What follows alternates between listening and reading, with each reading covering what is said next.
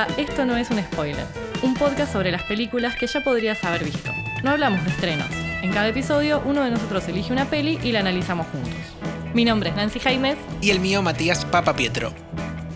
Hoy traemos un nuevo especial de esta serie de especiales post temporada que estamos haciendo. Claro, post temporada, pretemporada, ¿no? Post primera, pre segunda. Como estamos dentro del mismo año, yo lo considero post temporada. Me parece bien, me parece una buena forma de definirlo. Y en este caso decidimos encararlo por el lado de eh, series. Sí. ¿Y qué series? Porque series es un océano de posibilidades. Cada vez más, ¿no? Cada vez más, de hecho. Sí, elegimos trabajar series, ya que durante la temporada solamente hablamos de películas, ¿no? Y hay cada vez, como estábamos diciendo, un, un mar más amplio de esto, es un universo enorme. Pero entonces, para acotarlo, ¿no? Decidimos hacer un especial de recomendaciones de series que tuvieran que ver temáticamente, en algún punto, con los temas de los que estuvimos hablando en la temporada a partir de las películas. Exactamente, que estén relacionadas de alguna manera o que sean del género. Claro, cuestión de género, de tema, de código que manejen, que de alguna manera nos recuerde o nos remita a alguna de las pelis que estuvimos hablando para hacer el link. Perfecto. ¿Con cuál querés arrancar? Y yo diría que para hacer honor a la temporada, arranquemos con Fargo. Me parece una buena lección comenzar con, con Fargo, centrándonos un poco en la primera temporada, ¿no? Claro. Que es la, la que más hace por ahí el, el gancho justamente con, con, la película. Sí, Fargo apareció en el 2014 y es una serie que trabaja un relato diferente, una historia distinta, ¿no? Cada temporada. Y la particularidad que tiene o la relación que tiene con la película no tiene que ver con los creadores, o sea, si bien los Cohen están de acuerdo y han estado en contacto con, con el creador, no es de ellos la serie pero se desarrolla en el mismo universo en el que ocurrieron los hechos de la película y maneja justamente, como decíamos, el mismo tono. Se desarrolla en la zona en la que transcurre Fargo, con esos mismos tintes también que, que tiene Fargo, justamente de nieve, blanco, sí. frío, y eh, sobre todo, como bien decís, el tono. El tono de la serie y hasta en la primera temporada tenemos al personaje que interpreta a Martin Freeman. Uh -huh que es muy similar, a mi modo de ver, con el personaje de la película Fargo, el que vende los autos. Sí, justamente. claro. Sí, sí, guarda bastante relación también en el tipo de hechos que se suceden, digamos, ¿no? Cómo se llevan adelante las acciones y cómo se manejan esos personajes en esos espacios, pero cada temporada tiene una historia distinta e incluso transcurre en distintas épocas. De hecho, la 4, que es la más nueva, que se estrenó ahora hace muy poquito, está ambientada, si no me equivoco, en los 50. Todavía no la arranqué, pero sé que anda por ahí. Bueno, de hecho, la segunda temporada está ambientada en 1979. Claro. Que incluso eh, esa matanza en el restaurante que toma como punto de partida es algo que se menciona en la primera temporada. Claro, es algo que sucedió en el pasado para la primera temporada y de lo que el pueblo habla porque fue un evento importante. En cambio, la primera temporada gira en torno a Lester Nygaard, que es el personaje de Martin Freeman. Hasta el nombre Lester me sí, suena re. tan fargo. y eh, Lorne Malvo, que es el personaje de Billy Bob Thornton, impecable. Impecable. Amo ver a Billy Bob Thornton hacer cualquier cosa. Y digamos los avatares que se dan entre la relación de ellos y la investigación que van a llevar adelante Molly Solverson, que es el personaje de Alison Tolman, una divina absoluta. Totalmente. Y Gus Grimley, que es Colin Hanks. El hijo, para algún despistado, de Tom, de Tom Hanks. La primera temporada de la serie, como bien dijimos, es la que guarda una relación más fuerte. Claro, con... tiene un llamado directo, ¿no? A la película. Exacto. Más allá del tono que, uh -huh. que, mencionamos, hay algo puntual que está directamente relacionado con eventos que pasan en la película. Exacto. Si bien le pasan de costado a el arco principal narrativo de la serie, está ahí y está bien, bien gráfico. Y otra cosa que también la serie mantiene al igual que la película, es esta idea de arrancar cada episodio con la placa que dice que está basado en hechos reales cuando es absolutamente falso. Exactamente. Bueno, ¿y con cuál querés seguir vos? Quiero que me hables un poco de eh, Sharp Objects. Que yo no la vi y acá, bueno, voy a estar un poco como oyente. Creo que vi el primer episodio, nada más, no, no. La debo esa. La debes. Bueno, muy bien. Sharp Objects es una miniserie de HBO que salió en el 2018. Es una miniserie de 8 episodios de más o menos 50 minutos cada uno, ponele. Así que ya se la pueden ver entera, ya que la cuarentena sigue, pueden aprovechar. ¿Y en qué punto la unís con, la temporada del podcast? Bien, en este caso la traje porque varias de las pelis que, estuvimos viendo durante, durante la temporada tienen que ver con relaciones familiares, vínculos, ¿no? Sí. Y en varios casos vínculos tóxicos. Creo que ninguna peli que vimos tan tóxicos como en esta serie. Ajá. Pero bueno, esta miniserie cuenta la vuelta de Camille Pricker, personaje interpretado por Amy Adams en una actuación fabulosa, a su pueblo natal para cubrir un crimen. Ella es periodista y justamente el editor la manda por ser del pueblo sí. a cubrir esta situación. Y el hecho de volver va a despertar como varios demonios que tenía ahí como medio dormidos o olvidados de ese pueblo del cual se había ido hacía mucho tiempo, justamente. Claro, eh, sí, me acuerdo un poco de eso, que ella se va y como que, chau, nos, nos vimos. Nos vimos. No sé más nada del pueblo, me borro de acá. Sí, sí, sí.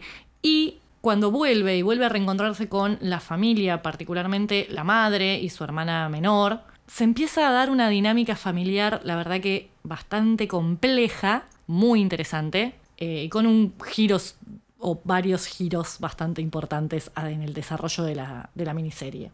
Otra cosa también que me parecía súper interesante de esta serie y por la cual también la, elegí es, por un lado, la representación de las adicciones, que era algo de lo que también hablamos mucho cuando vimos, por ejemplo, eh, el vuelo. Claro que en este caso se nota mucho en, la puesta de cámara, en los planos que eligen y en el montaje que hacen. Y al principio por ahí es una serie muy incómoda de entrarle. El primer capítulo es difícil por ahí porque hay que adaptarse justamente a que el punto de vista está muy desde ella y ella no está en un buen momento.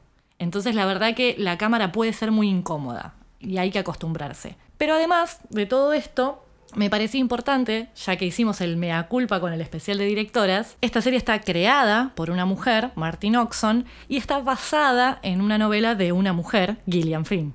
Por lo tanto, también me parecía interesante traer un producto, si bien hay, no, no es la única, traer algo que está tan centrado en creadoras femeninas y personajes femeninos. Los personajes más importantes de la serie son mujeres, los que llevan adelante la acción son mujeres, sean estas acciones piolas o sea en estas acciones horrendas. Pero eso es algo que me parece interesante de, de, Gillian en general como escritora y por lo tanto en sus adaptaciones. Los personajes femeninos son complejos y tenés de todo un poco. Tenés la buena, tenés la mala, tenés la loca, tenés todo, porque trata de darle justamente versatilidad a los personajes femeninos y que no cumplan un solo rol.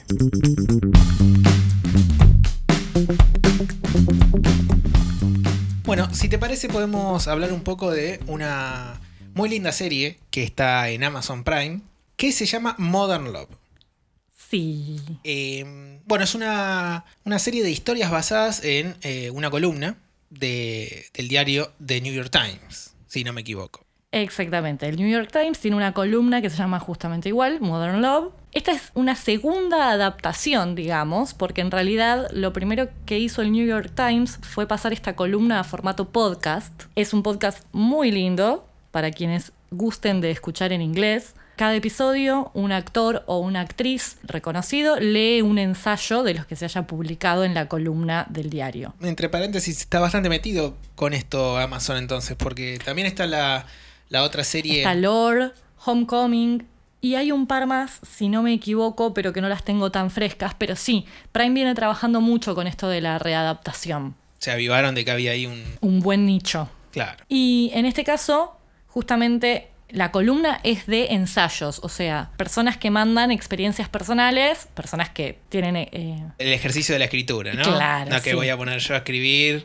No sabés lo que me pasó ayer, mamá. No. Textos muy bellos, pero son todos de historias reales y de situaciones que tengan que ver con amor, desamor, relaciones. Y lo interesante también es que son de cualquier tipo de amor, no solo amor romántico. La serie por ahí focaliza mucho más en las de amor romántico, que igual son las que más hay. Sí, ojo que el primer capítulo es una historia de amor pero no es de amor romántico. Es una historia de amor más entre un cuasi padre e hija, que es el capítulo de la chica de Hot Mayor Mother, que no me acuerdo el nombre. ¡Ay, es verdad! Y el conserje del edificio. O sea, si bien ella después se va enamorando y va teniendo diferentes parejas, el, amor que hay es entre la relación entre ellos. Total, tenés razón. Y eso ya lo marca en el primer episodio. Tenés razón, sí, sí, sí. Eh, me parece que es el que más busca mostrar otro vínculo de los episodios de tele. Claro, sí. Sí, en la serie son todos unitarios, ¿no? Por lo tanto, cada episodio se sostiene en sí mismo, si bien le buscaron una vueltita para de alguna manera unirlos en el episodio final o buscar un punto de encuentro, podemos ver cada uno por separado que no pasa nada. Claro. Es como un bonus ese encuentro, no suma, no suma realmente. Claro, no hace a comprender la historia para nada, o las historias para nada. La temporada 1 tiene nueve episodios y la segunda temporada está confirmada, pero no hay fecha de estreno por situación COVID. Bueno, por supuesto que esta serie la trajimos por la temática del amor. Claro, para ver distintas formas de tratar el amor, ya que en la temporada habíamos traído Forgetting Sarah Marshall, como para hablar de una comedia romántica por ahí no tan tradicional en algún punto. Nos parecía que esta serie justamente al tratarse de experiencias en cada episodio de personas diferentes, nos podía dar también muchas miradas distintas sobre el mismo tema. Claro, sí, totalmente. De hecho, muy, son muy realistas las historias de, las cosas que pasan. Por ahí la más surrealista, si se quiere, puede llegar a ser la, la del escritor eh, con Catherine Keener, y Dev Patel. Sí, pero es muy hermosa igual. Sí, sí, no digo que no, pero por ahí es la más. Sí, la más voladita. Claro. Pero las demás son bastante mm, caóticas eh, desde el punto de vista de la vida real, justamente, ¿no? Y quiero destacar para mí dos episodios muy, muy interesantes. El primero es el que protagoniza Anne Hathaway, que toma la temática de la depresión, de la bipolaridad, que me parece interesante. Súper interesante. Visualmente tiene una puesta por ahí muy diferente a los demás. Sí. Se la rejuegan en, en la puesta en escena y me parece re piola.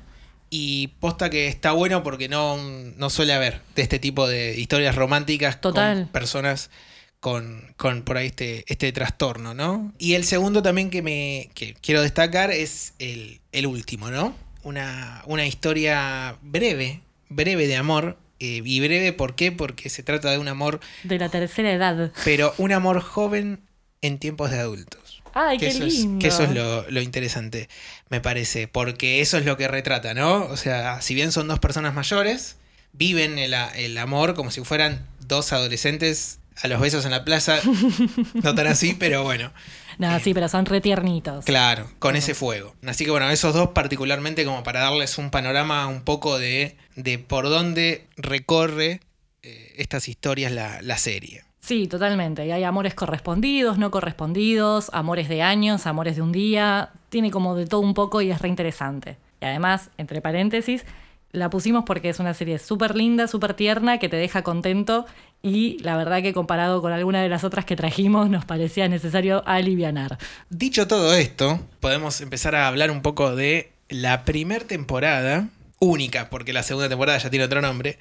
Estamos hablando de The Haunting of Hill House. Sí, señor. Nos metimos en el terror. Sí, como es un género que por supuesto a nivel películas nos gusta mucho y nos la pasamos hablando bien del terror todo el tiempo, eh, quisimos traer The Hunting of Hill House, primero porque a nosotros nos gustó mucho y segundo porque también hay una lectura interna al respecto de lo que son las relaciones familiares para volver como todo esto a, trabajar los vínculos.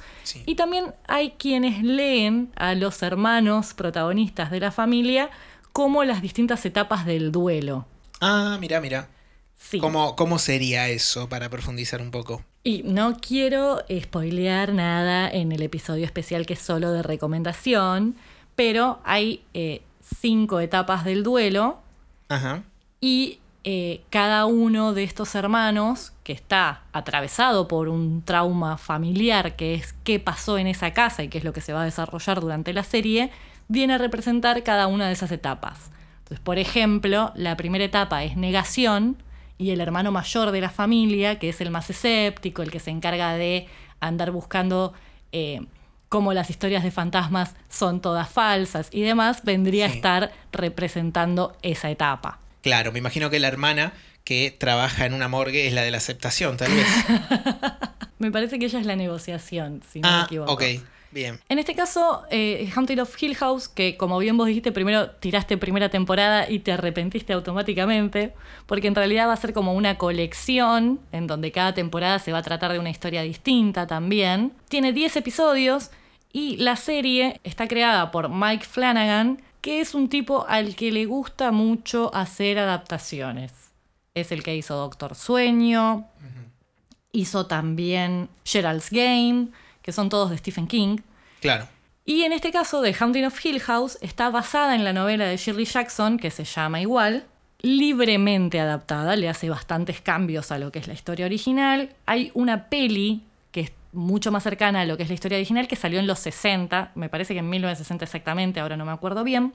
Y sacó ahora, este año también para ahora, octubre, Halloween, etcétera, esta segunda serie que vendría a formar la segunda temporada de esta colección de alguna manera, que es The Haunting of Bly Manor, que también está libremente basado en otro libro que es eh, The Turn of the Screw, eh, otra vuelta de tuerca de Henry James. Bien. Bueno, la primera temporada y lo que venimos viendo de la segunda, la verdad que da bastante miedo. Es, está muy bien logrado el clima. Como detalle técnico, si se quiere, me gusta particularmente mucho cómo el director de fotografía ilumina los lugares que se supone que están en oscuridad. Sí. Eso me parece muy interesante. Y otra cosa que está bueno, que de hecho en la primera temporada no lo noté y ahora en la segunda no puedo dejar de verlo, es que la serie utiliza un elemento que es en el fondo de, algunos planos, te, aparece un, espectro que no es el centro de, de, atención necesariamente, ¿no? Habrá escenas que sí, pero que es la, idea de que esté ahí incomodándote en algún recoveco de tu cerebro eh, sin que sepas por qué. Sí, maneja muy bien la penumbra y juega mucho con la composición de cuadro en cuanto a los planos espaciales, digamos, qué pasa más cerca, qué pasa más lejos. Le presta como mucha atención a eso y me parece que en esta segunda temporada se nota más, está como estéticamente muy cuidada la imagen, ¿no? Me viene gustando, me viene asustando, no la vimos completa, pero me parecen series interesantes, la verdad.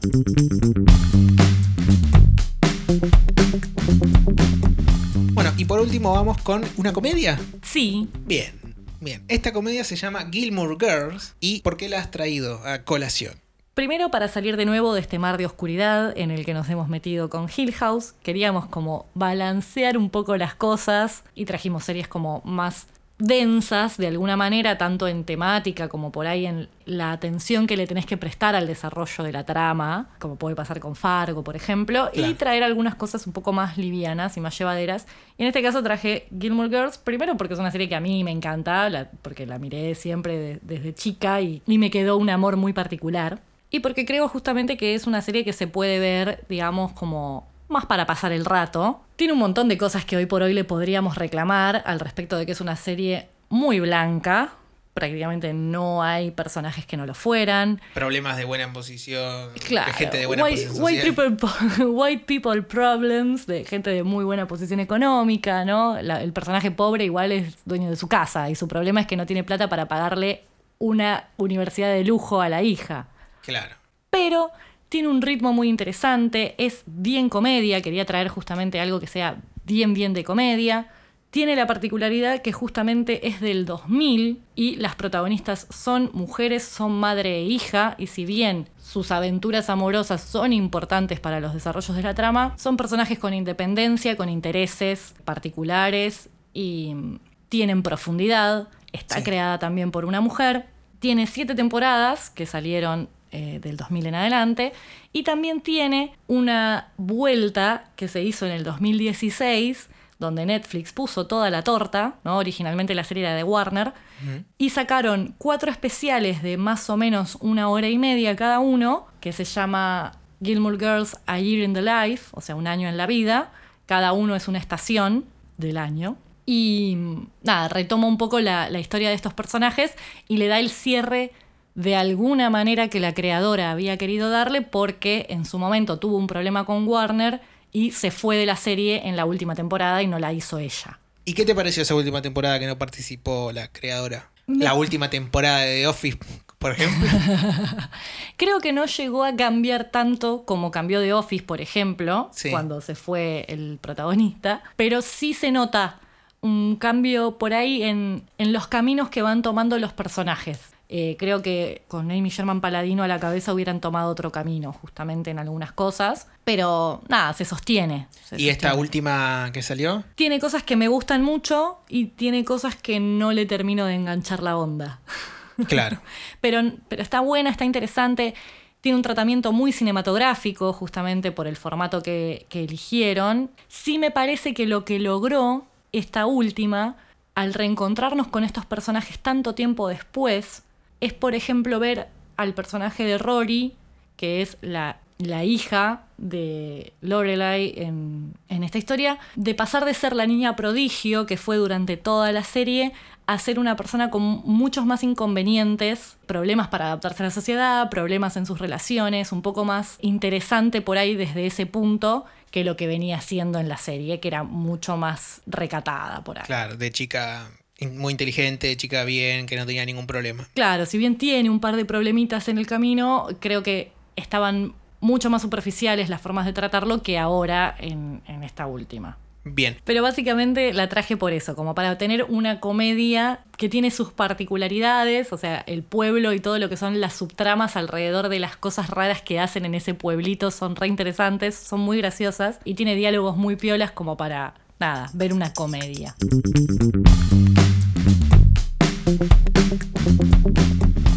Y así se termina un nuevo especial. Y así se termina un nuevo especial, yo no lo puedo creer. Bueno, espero que, mm, que se hagan un ratito para ver todas estas series. Totalmente. Bueno, si llegaron hasta acá es porque A, el podcast les gustó mucho o B, están lavando los platos, tienen las manos mojadas y no quieren tocar el celular. Si la opción es A, le pido que nos sigan en las redes, nos sigan en donde nos estén escuchando y nos recomienden que a nosotros nos viene muy bien tener nuevos seguidores y nuevas escuchas para poder seguir creciendo. Instagram. Arroba esto no es un spoiler. Twitter. Arroba no es un spoiler. Pueden seguir también a nuestro gran ilustrador Leonardo Vallejo en Instagram como Leonardo-A-Vallejo y en Twitter como Leonardo Vallejo. Pueden también ingresar a la tienda de Flash Cookie y van a encontrar, si nos buscan, por supuesto, buscan el podcast, esto no es un spoiler, van a encontrar una serie de eh, elementos que ustedes puedan adquirir con un módico precio eh, se lo envían a su casa desde stickers, stickers, almohadones, cuadritos, bolsas para ir al mercado, postales, que a mí me encanta tener postales. Todo, con la mayoría de las ilustraciones que viene diseñando Leo. Sí, estamos de a poco subiendo todas las que hizo para la primera temporada y para estos episodios especiales. Y también está nuestro hermoso loguito de Pochoclos para que se vayan a hacer las compras con una bolsa preciosa de tela y nos hacen además propaganda. Y se compran unos manices y una birrita para ver todas estas series que les recomiendo ¿Qué más se puede pedir? Hasta el próximo episodio. Hasta el próximo episodio.